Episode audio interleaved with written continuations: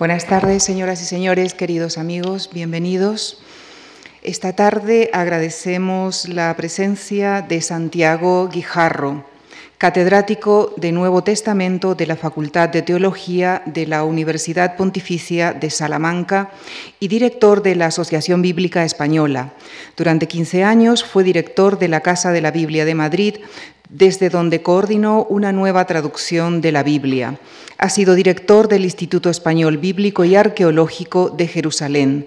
Es miembro de comités editoriales de prestigiosas revistas internacionales de su especialidad. Varios de sus libros han sido traducidos a otras lenguas como el francés, el italiano o el portugués. Entre otros, es autor de títulos como Fidelidades en conflicto, La ruptura con la familia por causa del discipulado y de la misión de la tradición sinóptica, los cuatro evangelios o la primera evangelización. Esta tarde viene a hablarnos de Pablo de Tarso, una de las figuras de la primera generación cristiana de la que se tiene una información mm, bastante directa y sin embargo ha dado lugar a interpretaciones contradictorias. Les dejo con él, con el profesor Santiago Guijarro, quien esta tarde nos ha mm, prometido responder, entre otras, a la pregunta de ¿Qué sabemos del Pablo histórico? Muchísimas gracias. Muy buenas tardes. Mm, agradezco a la Fundación Juan Marc la, invitación que me ha hecho a participar en este ciclo de conferencias que lleva por título, como ustedes saben muy bien, Personajes del Antiguo y del Nuevo Testamento. A mí me ha tocado hablarles sobre una figura que fue mm, y ha seguido siendo decisiva en la, historia del cristianismo, Pablo de Tarso. Es un personaje lleno de paradojas, personaje controvertido, que ha tenido, como digo, pues diversas lecturas, diversas interpretaciones eh, a lo largo de la historia de las iglesias cristianas principalmente, pero también en ámbitos culturales diversos. Eh, por citar solamente dos ejemplos de lo que ha supuesto la figura de Pablo, pues em, quizá el momento más decisivo en lo que es la trayectoria de la recepción, de la recuperación de esta figura, encontramos ya en el siglo II, donde hay un enorme debate sobre la tradición, sobre el legado de Pablo. Eh, la figura de Pablo fue aquí determinante para la configuración de la gran iglesia, de lo que después se ha llamado la gran iglesia. Y, fue en un contexto de discusión, en un contexto de mm, polémica y de diferentes opiniones.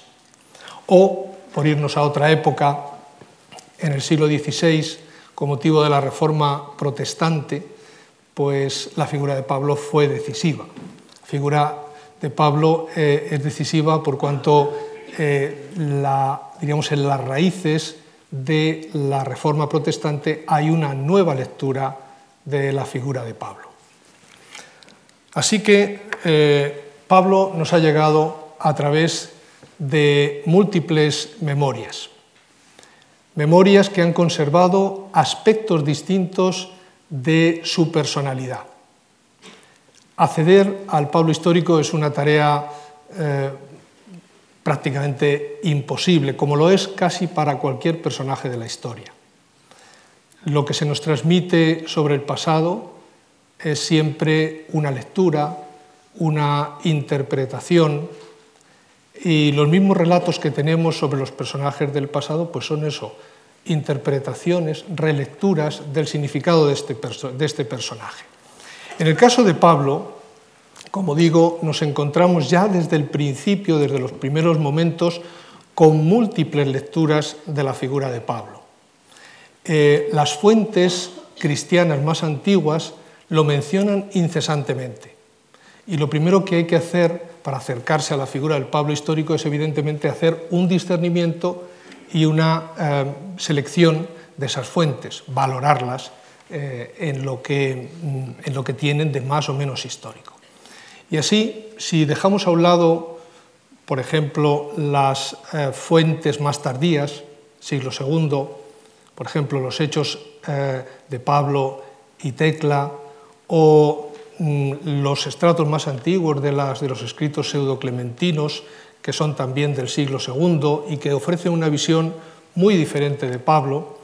Eh, estos textos más tardíos, digo, si los dejamos a un lado, ya en el principio, o sea, ya en los primerísimos testimonios sobre Pablo, nos encontramos, digamos, con un Pablo interpretado, con un Pablo que llega cargado de una, de una interpretación. Tenemos básicamente dos fuentes para acercarnos a la figura histórica de Pablo. Son dos fuentes muy distintas que voy a intentar caracterizar brevemente para que cuando las vayan mencionando, pues ustedes mismos vayan juzgando cuál es eh, digamos, el valor de cada una de ellas. La, fuente o la, la, versión, el texto que quizá más ha influido en la imagen recibida, en la imagen que hemos recibido en la tradición eh, occidental acerca de Pablo, creo yo, es la del libro de los Hechos de los Apóstoles. El libro de los Hechos de los Apóstoles es un relato es un relato cuyo protagonista, en gran medida, en gran medida, más de la mitad del libro, el protagonista es Pablo. Pero el libro de los Hechos de los Apóstoles, que está escrito bastante tiempo después de que Pablo muriera, quizá a final del siglo I, pues tiene sobre Pablo una mirada, mm, digamos, distanciada, es decir, distanciada en el tiempo, pero muy interesada en cuanto al personaje. El libro de los Hechos de los Apóstoles, escrito por la misma persona que escribió el tercer Evangelio, el Evangelio de Lucas, por eso nos referimos a él como Lucas, eh, el libro de los Hechos de los Apóstoles eh, se dirige a unos grupos cristianos para los cuales Pablo es un héroe. Es el héroe, es el fundador. Y la visión que proporciona de, Pablo este, este, texto pues es una, una visión en cierto modo idealizada. Pero atención, el libro de los Hechos de los Apóstoles, el autor del libro de los Hechos de los Apóstoles, tiene buena información. Conoce muchas cosas. Algunas se las calla. Otras las cuenta suavizándolas. Pero yo creo que es una fuente que no hay que despreciar, hay que tener en cuenta porque en el momento eh, menos pensado nos puede dar una información eh, muy interesante acerca de Pablo. Lo vamos a ver sobre todo en la época de la cual la otra fuente, que es la principal, no dice nada. Bueno, una fuente, el libro de los Hechos de los Apóstoles, una mirada distanciada, 50, 60 años después de la muerte de Pablo y por tanto y dirigido a un contexto donde se ensalza la figura de Pablo, pero con buena información. La otra fuente, la otra fuente son las mismas cartas de Pablo. Cartas que él escribió, como vamos a ver, en un periodo de su vida muy breve, brevísimo, y que reflejan una parte de lo que fue su vida. Claro, ahí nos encontramos directamente con la voz de Pablo. Pablo que habla en primera persona. esto es una cosa verdaderamente excepcional. Seguramente la única voz de los orígenes cristianos que nos llega abundantemente y en directo es la voz de Pablo. Uno diría, esta es la fuente, aquí es donde tenemos que buscar las informaciones sobre el Pablo histórico. Pero también esta fuente, estas cartas, que han sufrido un proceso de edición bastante largo, pues son una fuente que hay que mirar con una eh, cierta eh, actitud crítica. En primer lugar, porque el que habla está muy metido en los problemas. Es una visión muy participante la que dan estas cartas. Eh, son los problemas eh, casi sin procesar, eh, a veces con opiniones o puntos de vista que son un poco partidistas, es decir, que reflejan el punto de vista de Pablo. Cuando Pablo habla del enfrentamiento que tiene con otros misioneros, su, punto de vista es muy particular, o sea, muy implicada, una visión muy implicada y que, claro, no siempre es tenemos que, valorarla y que luego además da información sobre una parte de, la vida de Pablo. Bueno, con estas dos fuentes, eh, eh, a estas dos fuentes tenemos que acudir para mm, recuperar la figura histórica de Pablo, el Pablo histórico. Yo, voy a manejar las dos, aunque ya les digo de entrada que el punto de partida fundamental va a ser, lógicamente, las cartas de Pablo, porque en estas cartas él no solamente habla indirectamente de lo que está viviendo, sino que eh, menciona a veces una serie de datos acerca de su propia vida. Y para que esto tenga mayor eh, viveza y para que se vea que efectivamente pues, eh, podemos escuchar la voz de Pablo, pues he, decidido introducir una, innovación que algunos amigos me han dicho que, tal vez rompería un poco el discurso de la exposición y, he decidido, pues les voy a poner unos cuantos audios, otra voz, que sea la voz de Pablo. ¿Eh? Y que vamos a escuchar, los textos que citaré de las cartas los vamos a oír, no los voy a, no los voy a leer yo. Por tanto, tenemos estas, estas dos fuentes. Entonces, mi conferencia se va a centrar en, en el personaje histórico, no en la memoria sobre él, que a veces eh, han, han, configurado una imagen eh, más común, tienen ustedes, por ejemplo, ahí una magnífica representación pictórica de un pintor francés del siglo, eh, del siglo XVIII que representa la conversión de Pablo. Un episodio del que Pablo nunca habla en sus cartas, así como está narrado. Pero es que tampoco el libro de los Hechos lo cuenta así, Pablo cayéndose del caballo. Dice que tuvo un, destello, un encuentro, la interpretación que se ha ido haciendo posteriormente de la figura. Este es, seguramente es la escena de la vida de Pablo más representada en el arte, la de su conversión. Luego, más adelante, cuando hablemos de ella, quizá tengamos que empezar a utilizar otra palabra para describir esta experiencia que Pablo tuvo. Entonces, ¿qué podemos saber con certeza del Pablo histórico? Pues podemos saber muchas cosas. Y no solamente podemos saber muchas cosas, sino lo que es todavía más importante, podemos ordenarlas cronológicamente. Eso es muy importante para construir una biografía, porque podemos hacernos una idea de cómo ha ido progresando el personaje. Y mi interés esta tarde, pues en cierto modo también es mostrar, intentar mostrar cómo fue evolucionando o cómo pudo haber ido evolucionando la figura de Pablo a partir de las experiencias que él, que él fue teniendo. Podemos seguir su trayectoria, algo que es mucho más difícil eh, para la figura de Jesús. De Jesús tenemos muchas informaciones fidedignas, históricamente confiables, plausibles, pero es mucho más difícil ordenarlas cronológicamente. Y esto es muy importante a la hora, diríamos, de recuperar al personaje. Yo voy a articular mi exposición partiendo de tres experiencias que, a mi modo de ver, fueron determinantes en la trayectoria vital de Pablo. Tres momentos que suponen un antes y un después, que le cambiaron la vida. Eh, y digo ya de entrada que, que esos cambios, a los que voy a aludir, que fueron muy importantes, se dan en el contexto de una cierta continuidad. Las personas no, damos saltos radicales. Entonces, hay una evolución en la, en la, vida de Pablo. Pablo fue un judío observante, un judío mm, antes de su conversión, antes de su encuentro con Jesús y lo siguió siendo después. nunca dejó de ser lo que había sido antes, fue acumulando experiencias, eh, fue progresando en su propia comprensión, pues como nos ocurre a, cada uno de nosotros. Vamos construyendo sobre las experiencias nuevas que vamos teniendo. Bueno, estas tres experiencias que me parece a mí que son determinantes en la, en la vida de Pablo, son, la primera es la que tenemos representada ahí, pero en lugar de definirla en términos de conversión, que es lo más común, yo voy a hablar de su vocación. La conversión propiamente, propiamente es el paso de una religión a otra. Y quizá en el imaginario más común, eh, la idea que tenemos es que Pablo era judío y en este momento se hizo cristiano. Bueno, eso científicamente, seriamente, históricamente no se puede decir. Pablo tuvo una experiencia de vocación que le transformó profundamente, le transformó profundamente.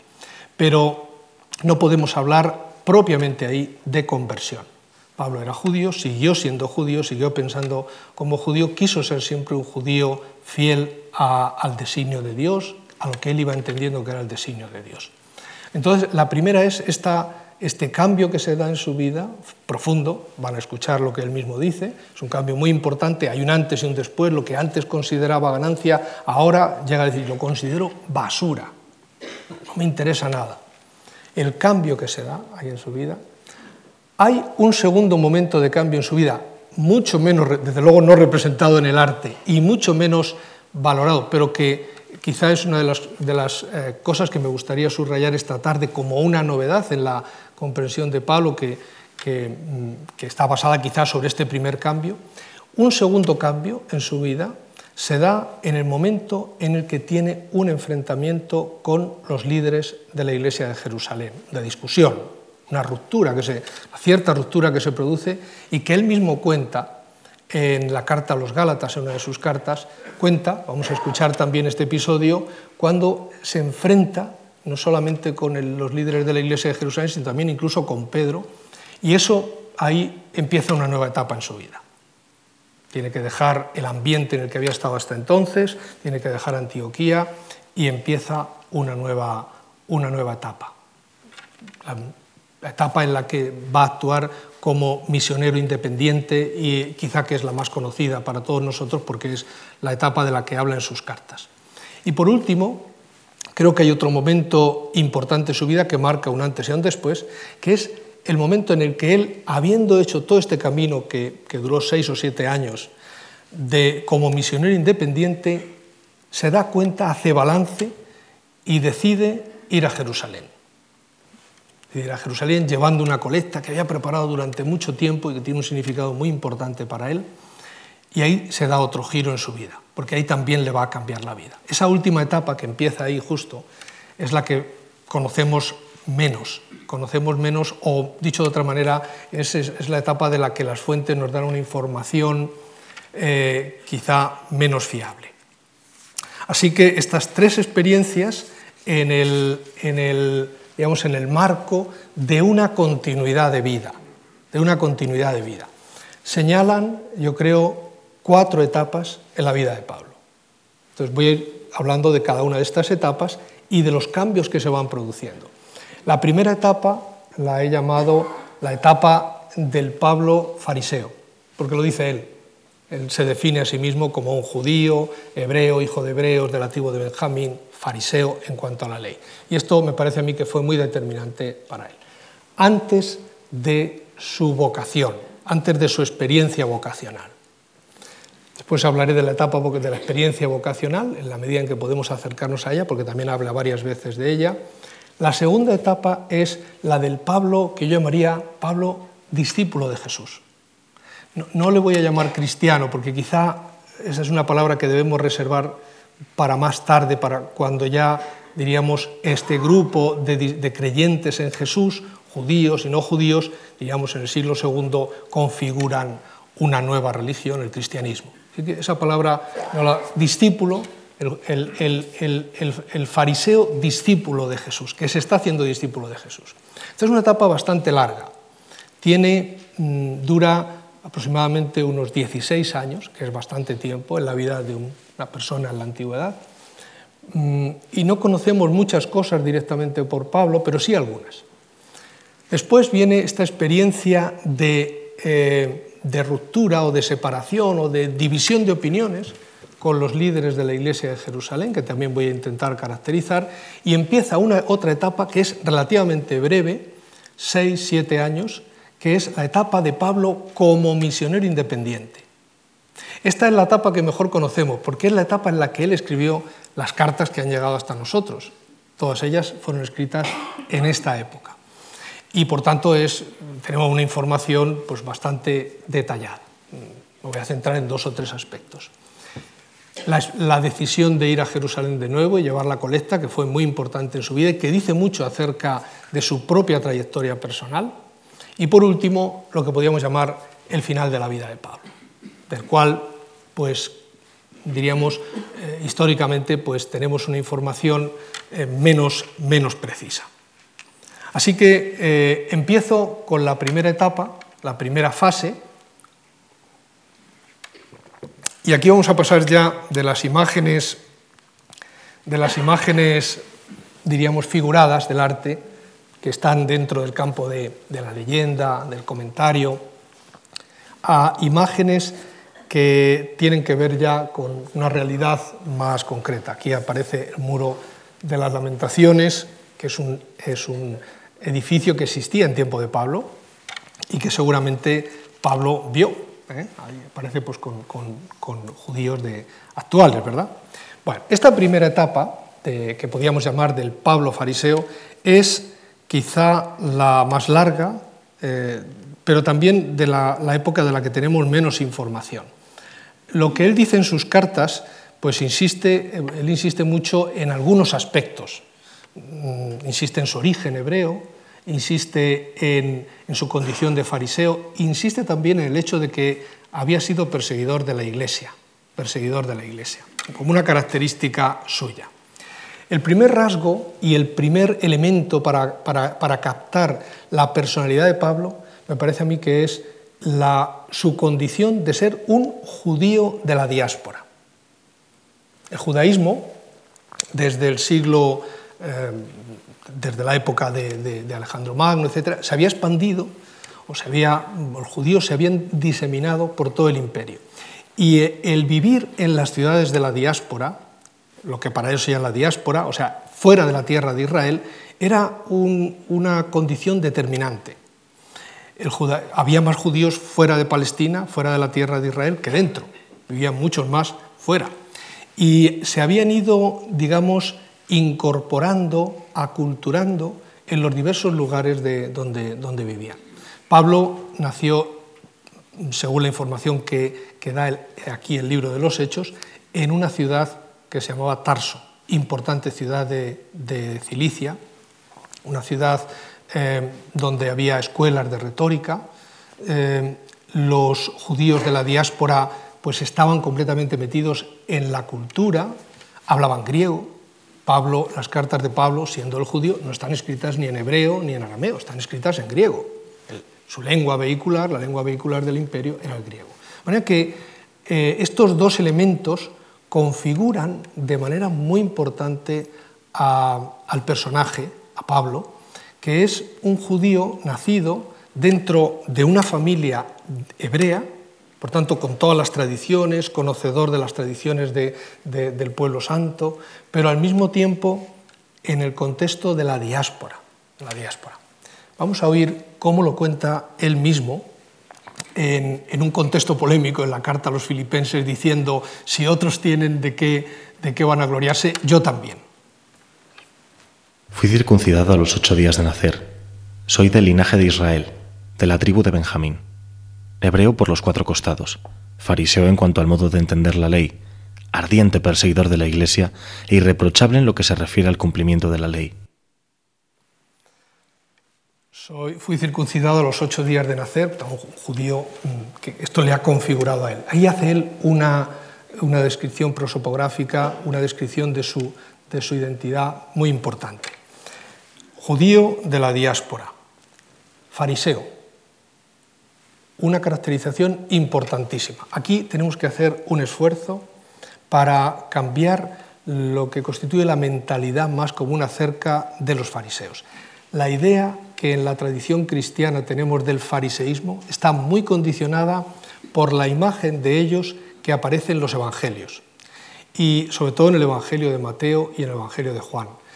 Y estos evangelios fueron escritos a finales del siglo, del siglo I, cuando se estaba dando un enfrentamiento entre el judeocristianismo y el judeofariseísmo.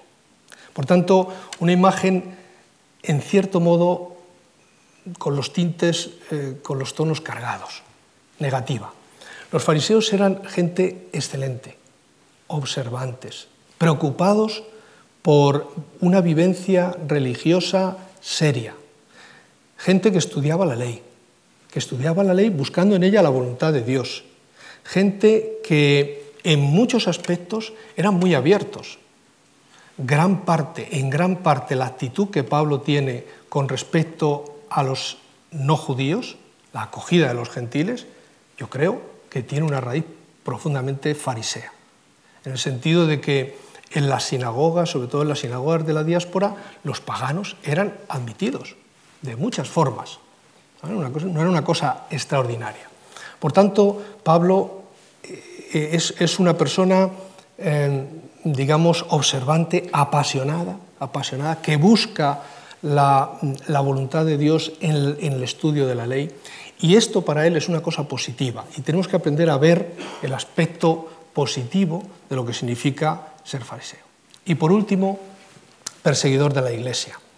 Perseguidor de la iglesia que eh, en, varios lugares él menciona, eh, es muy difícil saber, pero en qué consistió esta persecución, porque las noticias más claras, más detalladas, las tenemos a través del libro de los Hechos de los Apóstoles, pero es muy probable que Pablo, vinculado seguramente a una sinagoga local, tal vez a la sinagoga de Damasco, entendiera que eh, la participación de estos judíos y paganos creyentes en Jesús que se, se, reunían también en la sinagoga junto con los otros judíos, era una cosa que podía perjudicar mucho.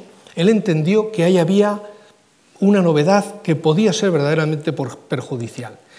Y esta, eh, esta actitud suya, esta preocupación suya, hizo que se relacionara con ellos, eh, que los conociera. Y es en este clima de conocimiento, el perseguidor que acaba siendo transformado, es en este clima donde Pablo, digamos, vive el momento determinante, decisivo de su vida, que eh, está representado en, el arte como, una conversión.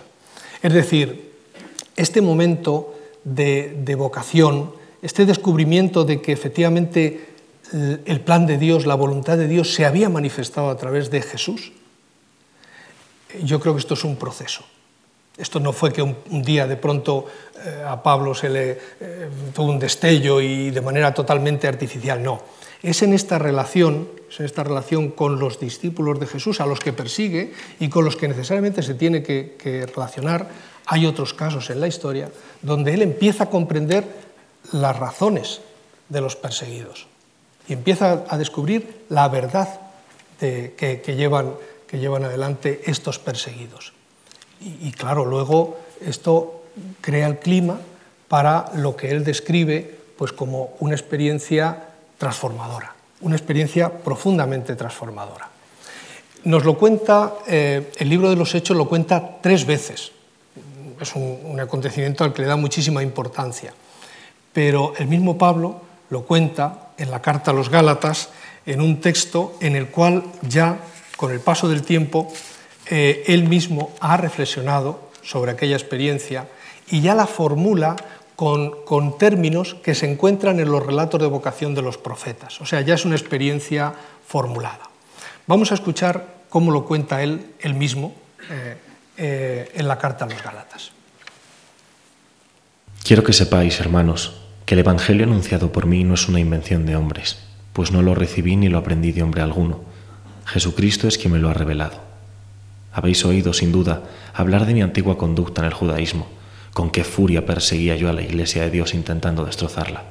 Pero cuando Dios, que me eligió desde el seno de mi madre y me llamó por pura benevolencia, tuvo a bien revelarme a su Hijo y hacerme su mensajero entre los paganos, inmediatamente sin consultar a hombre alguno y sin subir a Jerusalén para ver a quienes eran apóstoles antes que yo. Me dirigí a Arabia y después otra vez a Damasco. Esta mm, experiencia que Pablo eh, relata aquí, con los términos propios de la vocación de los profetas, aquí resuena pues, la vocación de, Jeremías, la vocación del siervo de Yahvé, o sea, él, él ha pensado, reflexionado sobre su experiencia. ¿En qué consistió esta experiencia? Él habla en otros lugares de sus cartas y lo expresa con términos que se refieren, pues eh, son incompletos para hablar de lo que es una experiencia religiosa. Él se, me manifestó, ¿acaso no he visto yo al Señor? Fue una experiencia de encuentro personal, de certeza, de seguridad, que le cambió radicalmente la vida. Él llega a decir en la carta a los Gálatas, ya no soy yo quien vive, es Cristo quien vive en mí. Se ha dado una fusión de, la persona en este encuentro. Para él la relación con, aquel Jesús que había muerto y crucificado es algo vivo. De manera que este es, este es el motor, este será el motor que se añade a lo que Pablo ya era. Pablo no deja de ser el, hebreo que era de la tribu de Benjamín, circuncidado a los ocho días de nacer, fariseo, no deja de ser eso. Es eso y lo que se ha dado en él es una forma distinta de vivir eso, esa, esa vocación, esa llamada, esa condición. En una carta posterior, la carta a los filipenses, explica con más detalle este cambio que se ha dado en su vida y ahí habla de que lo que antes consideraba una ganancia ahora ah, llega a considerarlo basura. Una experiencia transformadora que él tuvo que meditar. Dice en ese texto que hemos escuchado que durante tres años estuvo, fue a Arabia, después, Arabia está la región desértica al este de Palestina, Mm, una experiencia de, búsqueda, de clarificación, de manera que la, transformación que se da en Pablo no es una cosa puntual, sino una, experiencia progresiva que va adquiriendo cada vez mayor certeza y mayor asentamiento en su vida. Al cabo de tres años, dice él, al cabo de tres años, dice, subí a Jerusalén. Empieza aquí una etapa, una etapa que tiene como centro la comunidad de Antioquía. Se ha puesto ahí una de las calles que llevan a Antioquía y uno de los mosaicos que se han encontrado en Antioquía. Antioquía, luego lo veremos en el mapa, era una de las grandes metrópolis del Imperio Romano, una de las grandes ciudades, donde enseguida se empezó a configurar una comunidad cristiana. Bueno, esta segunda etapa de la vida de Pablo, Pablo discípulo, Pablo que se está haciendo discípulo, Pablo que se hace discípulo de Jesús, es una etapa larga de la cual tenemos relativamente poca información. Va desde aproximadamente desde el año 33 hasta el año 49, 15, 16 años. Entre los tres primeros años, que, en los que él cuenta esa experiencia de búsqueda en el desierto quizás, ¿eh? y al cabo de tres años dice, subí a Jerusalén. Él, cuando recuerda esta etapa, menciona sobre todo los dos viajes que hizo a Jerusalén, uno al principio y otro al final. En el primer viaje, su objetivo fue entrevistarse con Pedro. Ahí los em, estudiosos discuten qué significa exactamente lo que dice Pablo, historesa y kefan, eh, a contrastar con Pedro, a que Pedro me contara, a contarle a Pedro. en cualquier caso, su objetivo era hablar con aquel que había conocido a Jesús más de cerca. Y dice, estuve allí 15 días con él. Pablo se está haciendo discípulo, está en el proceso de hacerse discípulo y va a preguntar a quien conoce la tradición, a quien le puede informar de primera mano de, acerca de Jesús. Este primer viaje. Eh, el segundo viaje lo hace 14 años después y es un viaje eh, que tiene un objetivo muy diferente. Ahí ya no va a preguntar a Pedro acerca de Jesús, sino que va a, eh, ver si lo que él está haciendo y lo que están haciendo en, en Antioquía, y en concreto su forma de acoger y de relacionarse con los que no eran judíos, de predicar el Evangelio, de anunciarles la buena noticia a los que no eran judíos, si eso era adecuado, era adecuado.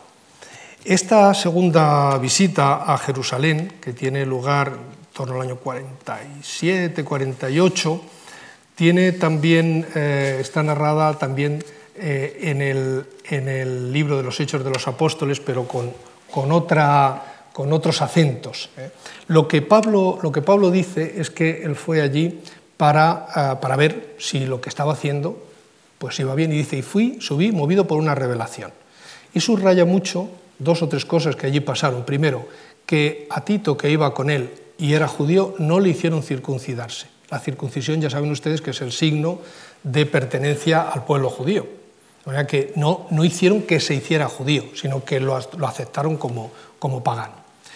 Dice también que, que había algunos, unos falsos hermanos, que espiaban la libertad que tenemos en Cristo y que querían hacer que estos paganos se circuncidaran. Pero estos no eran, diríamos, los representantes de la iglesia de Jerusalén, porque dice, los que eran considerados como columnas, Pedro, Santiago, Juan, nada me impusieron. Nos dimos la mano en señal de acuerdo, ellos se dirigirían a la circuncisión, a los judíos, y nosotros a las naciones, yo a las naciones. Hay un reparto digamos, de los campos misioneros. Esta segunda visita de Pablo es muy importante, ya está al final de esta etapa. Pero, ¿qué ha pasado en esta etapa? ¿Qué ha pasado en estos 14 años eh, de la vida de Pablo? Aquí el libro de los Hechos nos da más información, o mejor dicho, informaciones más detalladas. Él prácticamente no dice nada directamente, pero indirectamente en sus cartas da mm, a entender que fue una etapa eh, muy intensa para él. En sus cartas, por ejemplo, cita con frecuencia himnos que ha aprendido, tradiciones que ha recibido en la comunidad probablemente de Antioquía, la tradición de la Cena del Señor, la tradición de las apariciones. O sea, fue para él un tiempo de aprendizaje, fue para él un tiempo de entrar en contacto con otros creyentes en Jesús que tenían más información fue un tiempo de compartir. Y aquí hay, desde el punto de vista histórico, un enigma y es en qué medida en esta época Pablo participó ya en una actividad misionera, que va a ser el centro de, su, su tarea en la siguiente etapa. El libro de los Hechos de los Apóstoles cuenta un largo viaje misionero que hacen Bernabé y él, que está muy estilizado desde el punto de vista literario y teológico, por tanto eh, al historiador le dan cierta sospecha de que lo que ahí se cuenta pueda ser más bien una propuesta o una explicación, una construcción eh, teológica. O... Sin embargo, el itinerario que describe es bastante preciso. Y el hecho de que después Pablo suba a Jerusalén a hablar sobre un tema que tiene que ver con la misión, si podemos admitir a los paganos si lo que estamos haciendo está bien, da a entender de que efectivamente Lucas en el libro de los Hechos, aunque la forma en que lo cuenta está muy, muy, muy, muy elaborada, pero tiene un conocimiento de que efectivamente Pablo ya participaba, eh, ya ha participado en esta época en una actividad misionera. O sea, es el Pablo discípulo y quizá también ya entregado a la causa de la difusión de, esta, de la buena noticia, pero todavía como misionero dependiente de la Iglesia de Jerusalén, formando parte de un equipo que es enviado por la Iglesia, perdón, de Antioquía, un equipo que es enviado por la Iglesia Antioquía. Bueno, en este punto, en este punto sucede el segundo, la segunda experiencia de, la que les hablé al principio y que yo creo, que supone un cambio muy importante en su vida. En Antioquía, donde más o menos de forma pacífica, no solamente anunciaban el Evangelio a los paganos, sino que empezaban a constituirse comunidades mixtas, comunidades de judíos y de paganos, esto era una cosa nueva, porque lo que habían acordado en Jerusalén era que unos irían a los judíos y otros irían a los paganos. Ellos entendieron que eran dos misiones diferentes. Una cosa muy distinta era mezclar a unos y otros. Sobre todo en la comunión de mesa. Esto para un judío es muy importante, ¿eh? Muy importante por, muchas razones, por las comidas, por las personas, etc. Entonces, sin embargo, en la comunidad de Antioquía habían empezado ya a, digamos, a practicar esta forma mixta de vida, de comunión, de mesa, de judíos y de paganos. Y al principio, Pedro estaba allí, parece que, bueno, pues que él también participaba. Pero, como el mismo Pablo cuenta en, un texto que vamos a escuchar ahora, pues cuando llegaron los enviados de Jerusalén, Pablo cambió de actitud. Y aquí se produce una cierta fractura entre Pablo por un lado y los líderes de la iglesia de Jerusalén, Pedro y Bernabé, por otro. Vamos a escuchar cómo lo cuenta el mismo Pablo. A los 14 años, subió otra vez a Jerusalén junto con Bernabé, llevando también conmigo a Tito. Subí impulsado por una revelación y en conversación privada con los principales dirigentes les di cuenta del Evangelio que anuncio a los paganos, no fuera que ahora, y entonces me estuviera afanando inútilmente. Vamos a poner el siguiente audio, que es el que cuenta lo que yo les he dicho. Este era lo que les había contado. Pero cuando Pedro llegó a Antioquía, tuve que enfrentarme abiertamente con él a causa de su inadecuado proceder. En efecto, antes de que vinieran algunos de los de Santiago, no tenía reparo en comer con los de origen pagano, pero cuando vinieron, comenzó a retraerse y apartarse por miedo a los partidarios de la circuncisión. Los demás judíos lo imitaron en esta actitud, y hasta el mismo Bernabé se dejó arrastrar por ella. Esta situación produjo una, cierta ruptura. Eh, Pablo entendió que en la comunión de mesa entre judíos y paganos, en estas comunidades mixtas, estaba comprometida la verdad del Evangelio, que es una palabra, una expresión que él utiliza con mucha frecuencia. Y mm, como él era una persona de grandes convicciones, muy apasionada, pues decide, se da cuenta de que para él su sitio ya no está en Antioquía. Y es entonces cuando inicia una etapa en su vida que es la que nosotros mejor conocemos, pero que es una etapa distinta. Esto quisiera subrayarlo. Eh, tradicionalmente se habla de los tres viajes de Pablo. Mm, y esto ha sido una construcción que con el tiempo se ha ido haciendo. El primero que lo empezó a hacer fue el libro de los Hechos. El libro de los Hechos sitúa esta segunda etapa de la misión paulina en continuidad con la primera. Prácticamente dice que, que que se inicia casi como una visita a las comunidades que habían evangelizado Pablo y Bernabé. Sin embargo, eh, teniendo en cuenta esta información que da Pablo de la ruptura que se ha producido, que, no entienden las cosas igual, no es que mm, eh, hubiera una ruptura total, pero hubo una división de opiniones que, hizo que Pablo, mm, con alguno de sus colaboradores, iniciara un camino nuevo. Y aquí empieza eh, una, nueva, una nueva etapa, que es la etapa de Pablo como misionero independiente. Os he puesto ahí como imagen uno de los puertos más famosos del Mediterráneo en la, época romana, que es el, puerto de, Cesarea, Cesarea en Palestina. Eh, inicia una etapa nueva como misionero independiente, es decir, va, eh, digamos, después de, esta separación con respecto a la iglesia de Jerusalén, esta diferencia de opiniones, él siente que tiene que seguir adelante con la misión que él cree haber recibido. De manera que al Pablo fariseo, al Pablo judío, al Pablo que ha tenido una experiencia de encuentro con Jesús resucitado, al Pablo que se ha hecho discípulo, ahora inicia una nueva etapa. Esta es la etapa que nosotros mejor conocemos, pero digo, me gustaría insistir en que se trata de una etapa nueva, una etapa nueva.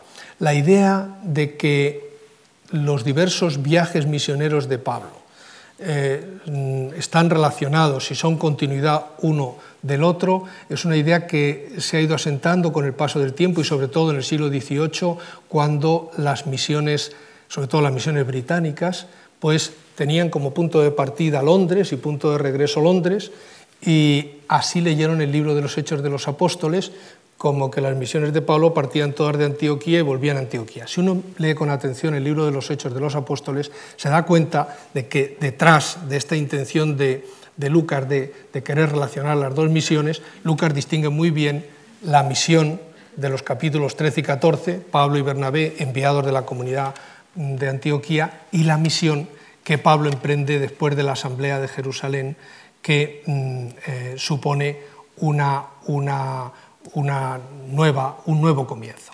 En la Asamblea de Jerusalén se había acordado esta división de campos, pero el nuevo problema que se plantea, que es el problema de la comunión de mesa, hace que Pablo inicie un nuevo camino. Y ese nuevo camino, tienen ahí eh, eh,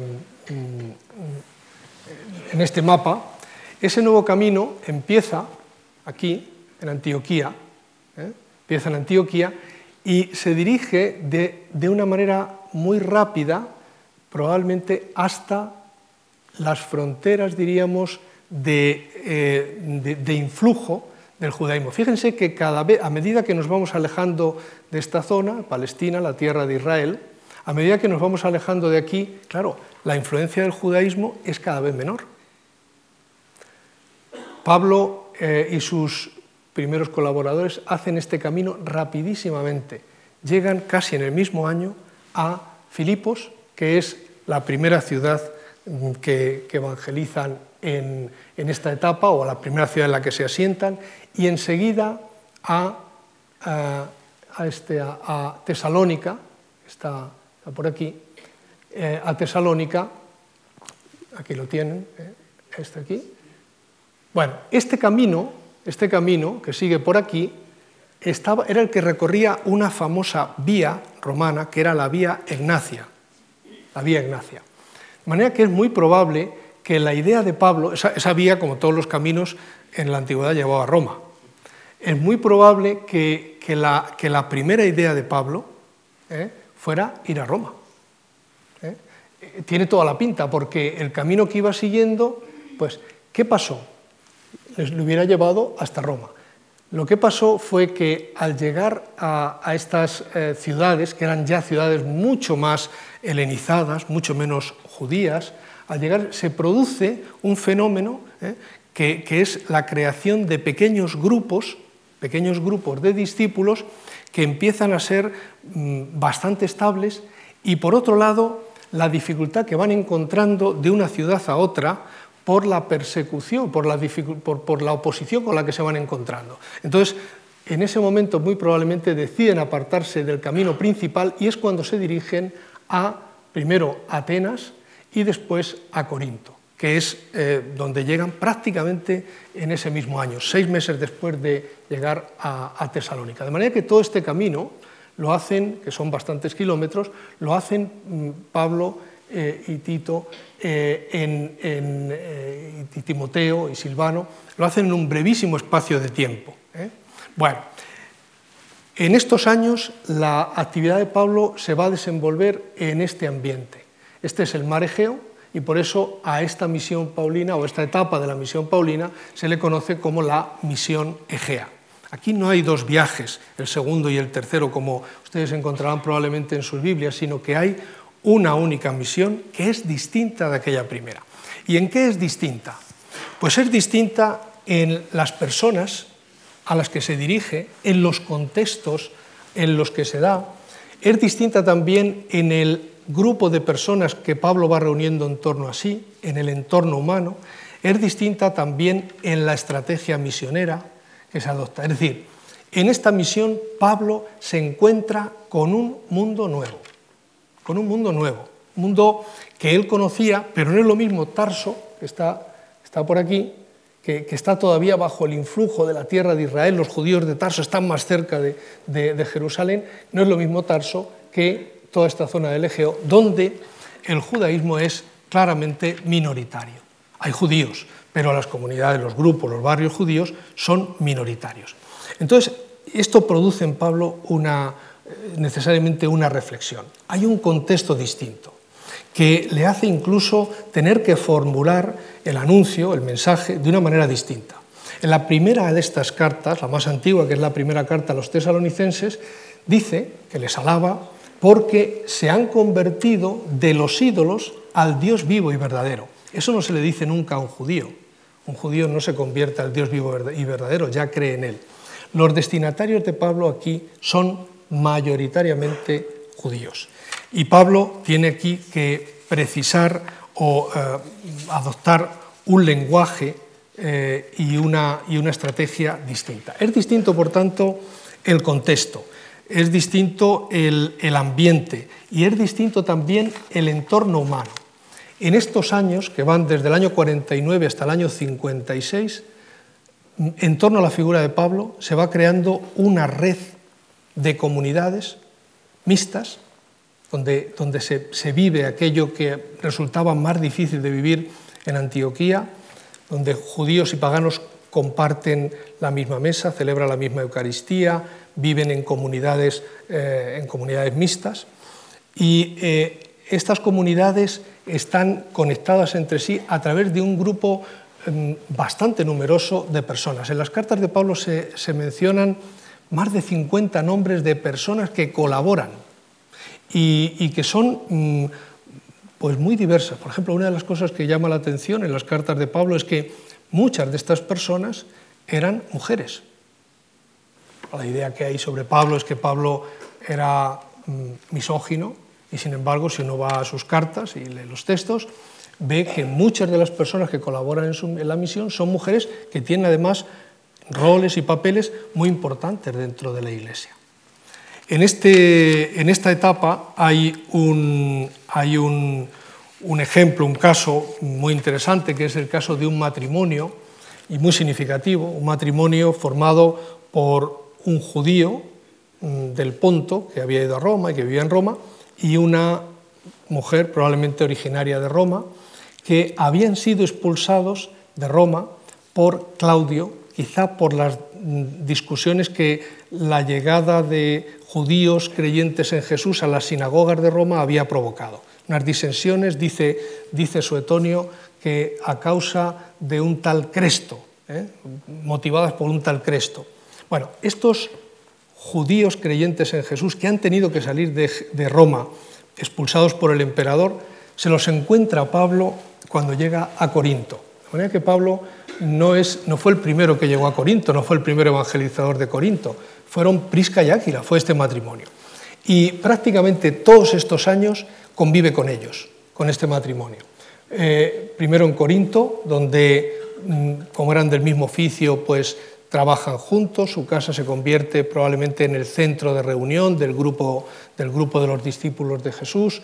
Y después cuando Pablo se traslada a Éfeso, que fue otro de los centros de operaciones suyo, donde estuvo tres años, cuando se traslada a Éfeso, ellos van allá también. Y cuando escribe desde Éfeso a la comunidad de Corinto, manda saludos de Prisca y Áquila, que están, y de la iglesia que se reúne en su casa. Y después, ya lo veremos, cuando Pablo hace los planes para ir a Roma, estos van por delante, porque acaba de morir Claudio, el emperador, y ya pueden volver, su decreto ya no tenía vigor, pueden volver a, a Roma.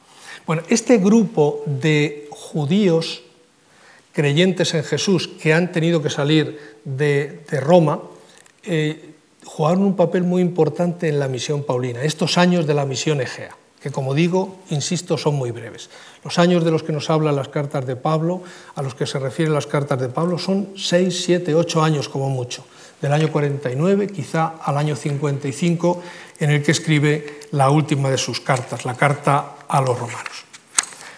Así que eh, en esta época hay un nuevo contexto, unos nuevos destinatarios, hay también un nuevo, una nueva forma de organizarse y hay también, y esto es muy importante, una nueva estrategia misionera. Aquí les he puesto una imagen de las ruinas de Corinto, que es una de, de las comunidades que más quebraderos de cabeza le trajeron a Pablo, les escribió varias cartas, le hicieron sufrir mucho y en este contraste fue quizá donde él fue madurando también su estilo misionero. Eh, después de un primer anuncio que normalmente se producía eh, no como a veces imaginamos en la plaza pública donde se daba un discurso, es muy probable que Pablo no hablara nunca en público, sino que el encuentro, este encuentro se producía en los ambientes de la vida cotidiana. Por ejemplo, en, Tesalónica, lo dice él mismo, en el, em, en el taller donde Pablo trabajaba, con otros, con sus compañeros del mismo oficio, pues la gente venía, hablaban, el taller como lugar de misión. En la, en la escuela de Tirano, en Éfeso, que él menciona también. Es decir, en lugares de la vida cotidiana, en la casa, en la sinagoga, en los lugares habituales. Y probablemente en muy pocas ocasiones tuvo Pablo la, oportunidad de dirigirse a un gran auditorio. La, em, diríamos, la transmisión de la buena noticia por parte de estos grupos, la actividad misionera de Pablo, es una, es una actividad de contacto, es una actividad de tú a tú personalmente.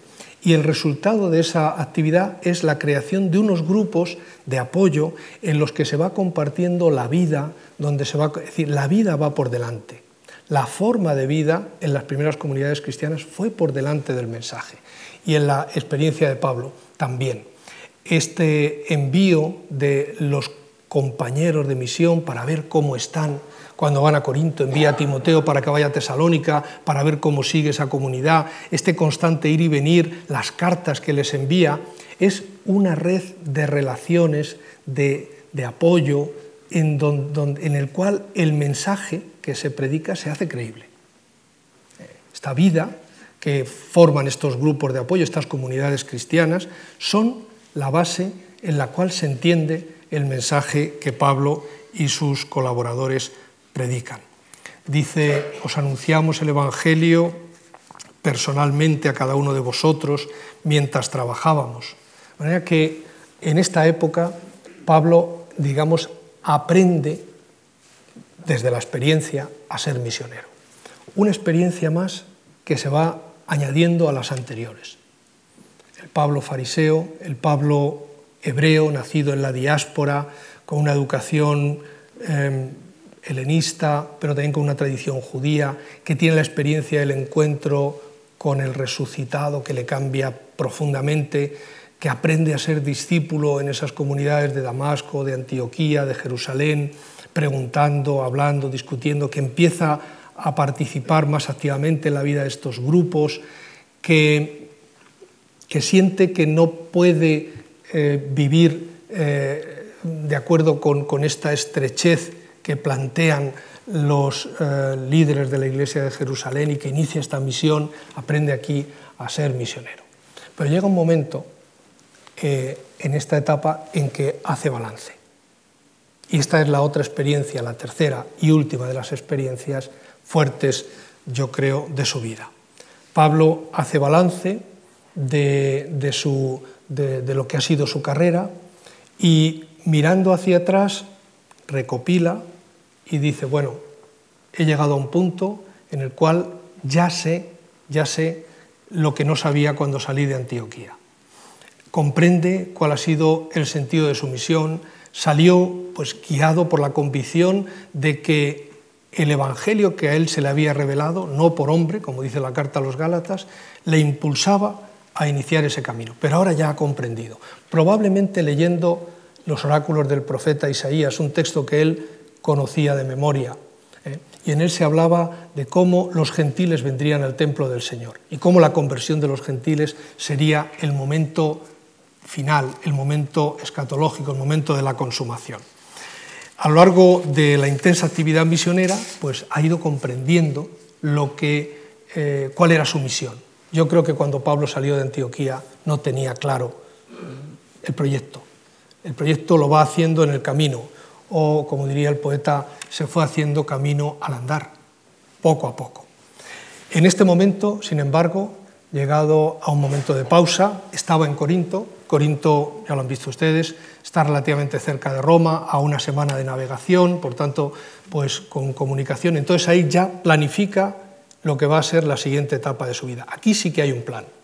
Y ese plan tiene, sobre todo, dos momentos o dos acciones. La primera es, hay que ir a los confines del mundo conocido, por tanto, al otro lado del imperio, y para eso es imprescindible el apoyo de la comunidad de Roma. Escribe la carta a los romanos, es una carta de presentación, es una carta en la que pide el apoyo de la comunidad para ir al otro lado, y tiene que ir a Jerusalén a restaurar la comunión con la Iglesia Madre. Una comunión que él nunca ha roto del todo, pero que siente desde el principio que está quebrada. Vamos a escuchar cómo eh, entiende él o cómo hace el balance este texto que vamos a escuchar, es del final de la carta a los romanos, del capítulo 15, que es mm, donde él hace balance de esta etapa. Podría enorgullecerme en Cristo Jesús, de la tarea llevada a cabo al servicio de Dios, pero solo me atreveré a hablar de lo que Cristo ha realizado sirviéndose de mí, para que con la palabra o con la acción, a través de signos y prodigios y con la fuerza del Espíritu Santo, los paganos acogieran la fe. Así que desde Jerusalén y en círculo hasta el Ilírico, he dado a conocer el Evangelio de Cristo. Eso sí, he procurado no proclamar el Evangelio allí donde Cristo ya era conocido, para no edificar sobre fundamento ajeno. Ya tiene una idea de lo que ha sido su trayectoria y ahora le quedan dos cosas. Ir a Jerusalén para restaurar la, comunión con aquella iglesia y luego ir a Roma. ¿Qué pasó en Jerusalén? No lo sabemos muy bien. El libro de los Hechos de los Apóstoles le dedica casi una cuarta parte del libro a hablar de esta etapa, pero son tales las incoherencias con lo que mismo Pablo dice acerca de ese viaje que uno tiene la impresión de que aquí Lucas ha callado cosas importantes. Pablo estuvo preocupadísimo por esta colecta de tal manera que durante dos o tres años en las cartas que escribe a las distintas comunidades les habla de esta colecta. Vamos a, hay que hacer una colecta para Jerusalén. Es lo único que le habían pedido, que se acordara de los pobres. Pero él entiende que esa colecta tiene un significado más profundo. No es solamente una acción caritativa, es una acción de, de comunión con aquella iglesia. Es una ofrenda que se presenta al templo. Vinieron delegados de Macedonia y de Acaya para ir junto con él, entre otras cosas porque en la antigüedad los viajes, cuando llevaban una cantidad considerable de dinero, tenía que llevar una cierta protección. El libro de los Hechos de los Apóstoles no dice nada de eso. Habla de la pasión de Pablo. Curiosamente, en todas las peripecias que le suceden a Pablo en Jerusalén, cuando tiene que comparecer delante del procurador, etc., nunca se menciona un apoyo, una palabra de la iglesia de Jerusalén. Está ahí ausente da la impresión de que mm, la colecta mm, que él llevaba no fue bien recibida. Y en ese sentido, la vida de Pablo, en cierto modo, históricamente, termina por lo que podemos adivinar, y aquí estamos entrando ya en el terreno de lo que más bien adivinamos que sabemos, termina en un cierto fracaso. El libro de los Hechos de los Apóstoles dice que que fue a, Roma y que allí tranquilamente estuvo dos años anunciando el Evangelio, es un final eh, que parece artificial. Y luego la tradición pues, ha ido hablando de, en lo que se refiere a este final de la vida de Pablo, pues ha ido hablando de su martirio, pero en algunas tradiciones se habla de su viaje a España, ¿eh? se dice que viajó a España, a final del siglo I ya está unido a la figura de Pedro en la memoria de la Iglesia de Roma. Eh, todas estas son informaciones que resulta difícil contrastar. Aquí estamos saliendo ya del campo de la verificación histórica y estamos entrando en, un recuerdo de otro tipo que está más bien basado en la leyenda. No cabe duda de que esta leyenda pues, está mm, formulada en un contexto en el que Pablo era un personaje muy importante, muy valorado, muy valorado. Termina la vida de Pablo, pero no podemos saber exactamente cómo. Estos recuerdos, estas memorias, tienen una raíz histórica, porque en el siglo II nadie podía decir que Pablo había sido martirizado si no lo había sido. 50 años la gente se acordaba. De manera que estas memorias, pero no podemos saber con precisión cómo fue el final de la vida de Pablo. Sí que sabemos que en, el segundo siglo del movimiento cristiano, la memoria de Pablo, el legado de Pablo, emerge con una fuerza inusitada. Inusitada. Y eso se debe, yo creo, a dos cosas. Se debe, en primer lugar, a que las comunidades que él había fundado eran comunidades con una enorme vitalidad, que lograron encarnar una forma de vida, un estilo de vida, una propuesta social eh, y religiosa completamente novedosa y muy eh, impactante, que eh, diríamos acaba formando el núcleo de lo que luego será la gran iglesia. Unas comunidades muy vivas, que han conservado el legado de Pablo. Hay toda una literatura sobre estas comunidades, dirigida a estas comunidades, vinculada con estas comunidades.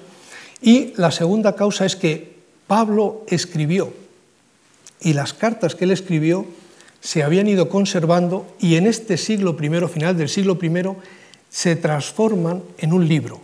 Hay un proceso muy parecido al de Jesús. Jesús queda reflejado en los libros, en los evangelios, se transforma en libro. Pablo se transforma también en libro. El legado de Pablo es accesible directamente a través de sus cartas. Esas cartas, esas cartas entraron a formar parte del canon del Nuevo Testamento. De hecho, algunos piensan que son el primer núcleo de este canon. Y eso hace, o eso hizo que la figura de Pablo, que, como digo, en el segundo siglo fue una figura muy controvertida, pues desde los que como Marción hicieron un canon solo con las cartas de Pablo, hasta mm, otros grupos también cristianos, judeocristianos, que a Pablo le llamaban el enemigo. que en esta disputa del siglo II emerge por la fuerza, de, por el impulso de la semilla que le había sembrado en las comunidades y por lo que puede leerse en sus cartas, emerge la figura de Pablo con una enorme fuerza que, de tal manera que es en el siglo II donde Pablo acaba alcanzando el lugar que ha tenido después en la historia del cristianismo. Históricamente, en el siglo I, en la segunda, segundo tercio del siglo I, que es el que mejor conocemos, podemos decir que la figura de Pablo, históricamente, es una figura en cierto modo marginal. Pero es tal la fuerza, es tal el ímpetu, es tal la, la hondura de su pensamiento, de su propuesta, que se transforma o se materializa en esas comunidades, que efectivamente en el siglo II emerge con esta fuerza. Hablar de la recepción de Pablo, de las cartas de Pablo y del legado de Pablo sería tema de otra conferencia. La de hoy termina aquí agradeciendo su atención y su paciencia. Muchas gracias.